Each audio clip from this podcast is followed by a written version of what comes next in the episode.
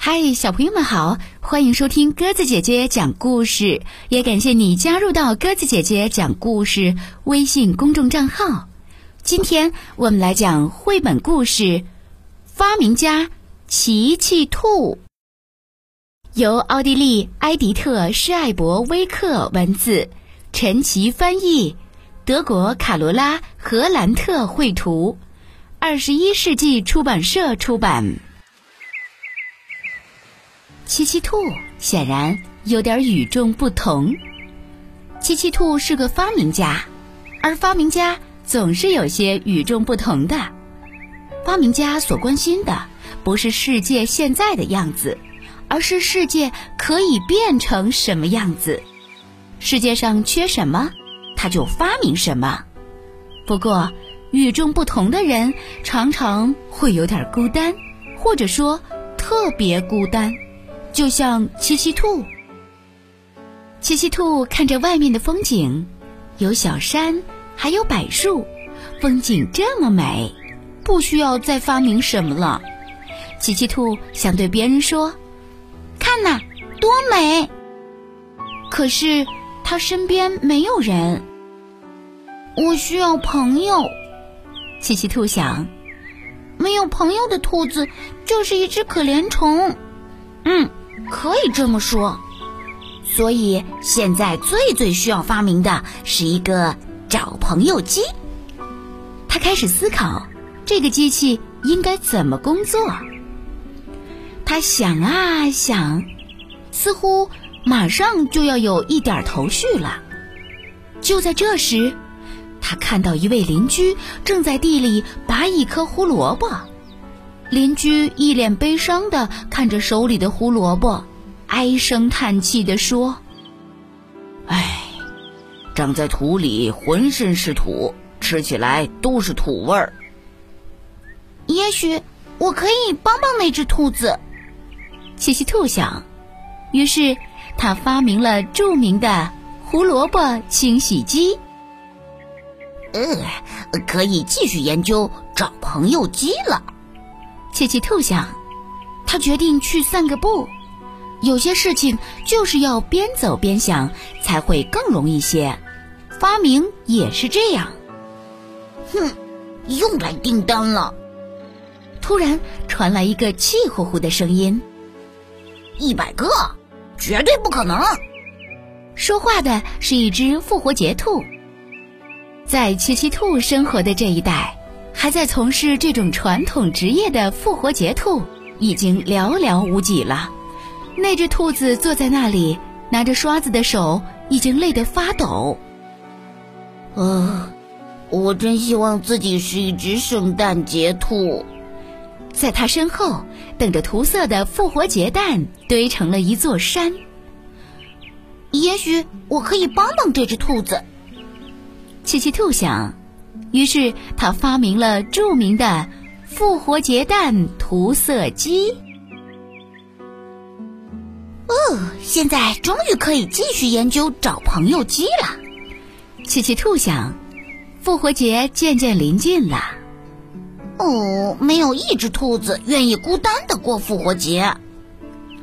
这句话他大概不小心说出口了，因为紧接着就有一个愤怒的声音。附和他的话。孤单，你说的没错，就是孤单。最需要帮助的时候，一个人都找不到。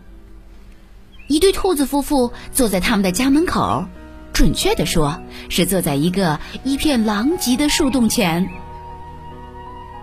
是狐狸干的，他们告诉奇奇兔：“我们刚刚逃过一劫，没有一个土窝能挡得住饥饿的狐狸。”哦，会有的。奇奇兔想，应该帮帮这对兔子夫妇。于是他发明了著名的兔窝堡垒，里面安装了一个神秘机关——狐狸防御机。好啦，奇奇兔想，你现在真的没什么事情能打扰我了，谁也别想转移我的注意力。我要专心发明找朋友机了。现在就开始。这时，奇奇兔的脑子里已经有了一点想法。突然，一声枪响，打断了奇奇兔的思路。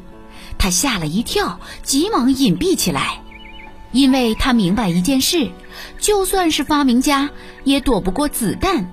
猎人才不管这些呢。奇奇兔躲进一大堆叶子中的时候，发现已经有一只兔子藏在那里了。我我要怎么才能回家呢？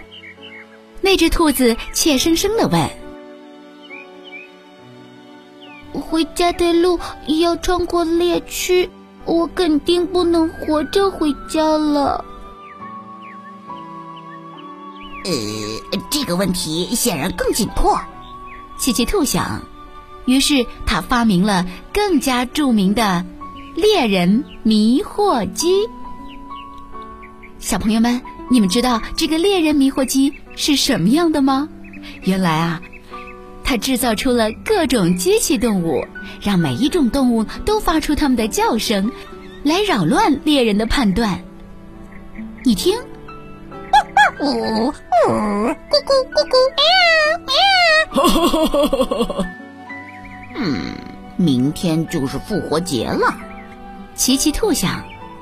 要在明天之前发明出找朋友机，是不可能的。也许他根本就发明不出这种机器。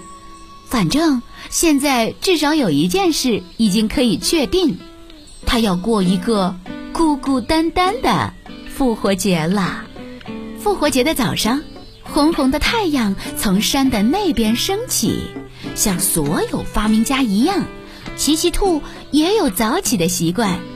但是，这个复活节，其他的兔子们起得比他还要早。他们带着各种各样的礼物，向帮助过他们的发明家表示节日的祝贺。奇奇兔决定，他发明找朋友鸡的计划无限期的推迟。好了，小朋友们，发明家奇奇兔的故事我们就讲到这儿了。感谢你的收听。听完故事后，也可以在故事下方写下留言，有机会列入精选哦。明天我们再见吧，晚安。我一个人走在操场，风儿没有吹乱我的发，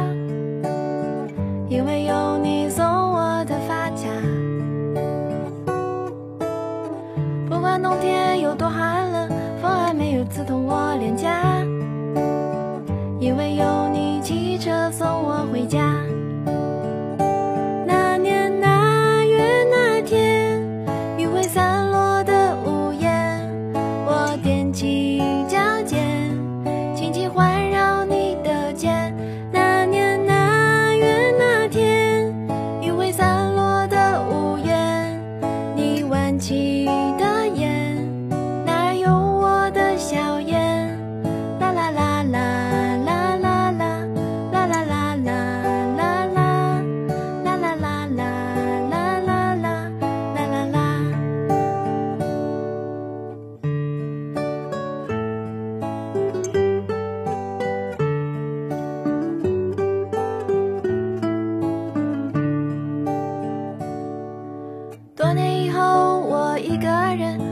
路口的飞机场，悄悄有人在等爱人回家。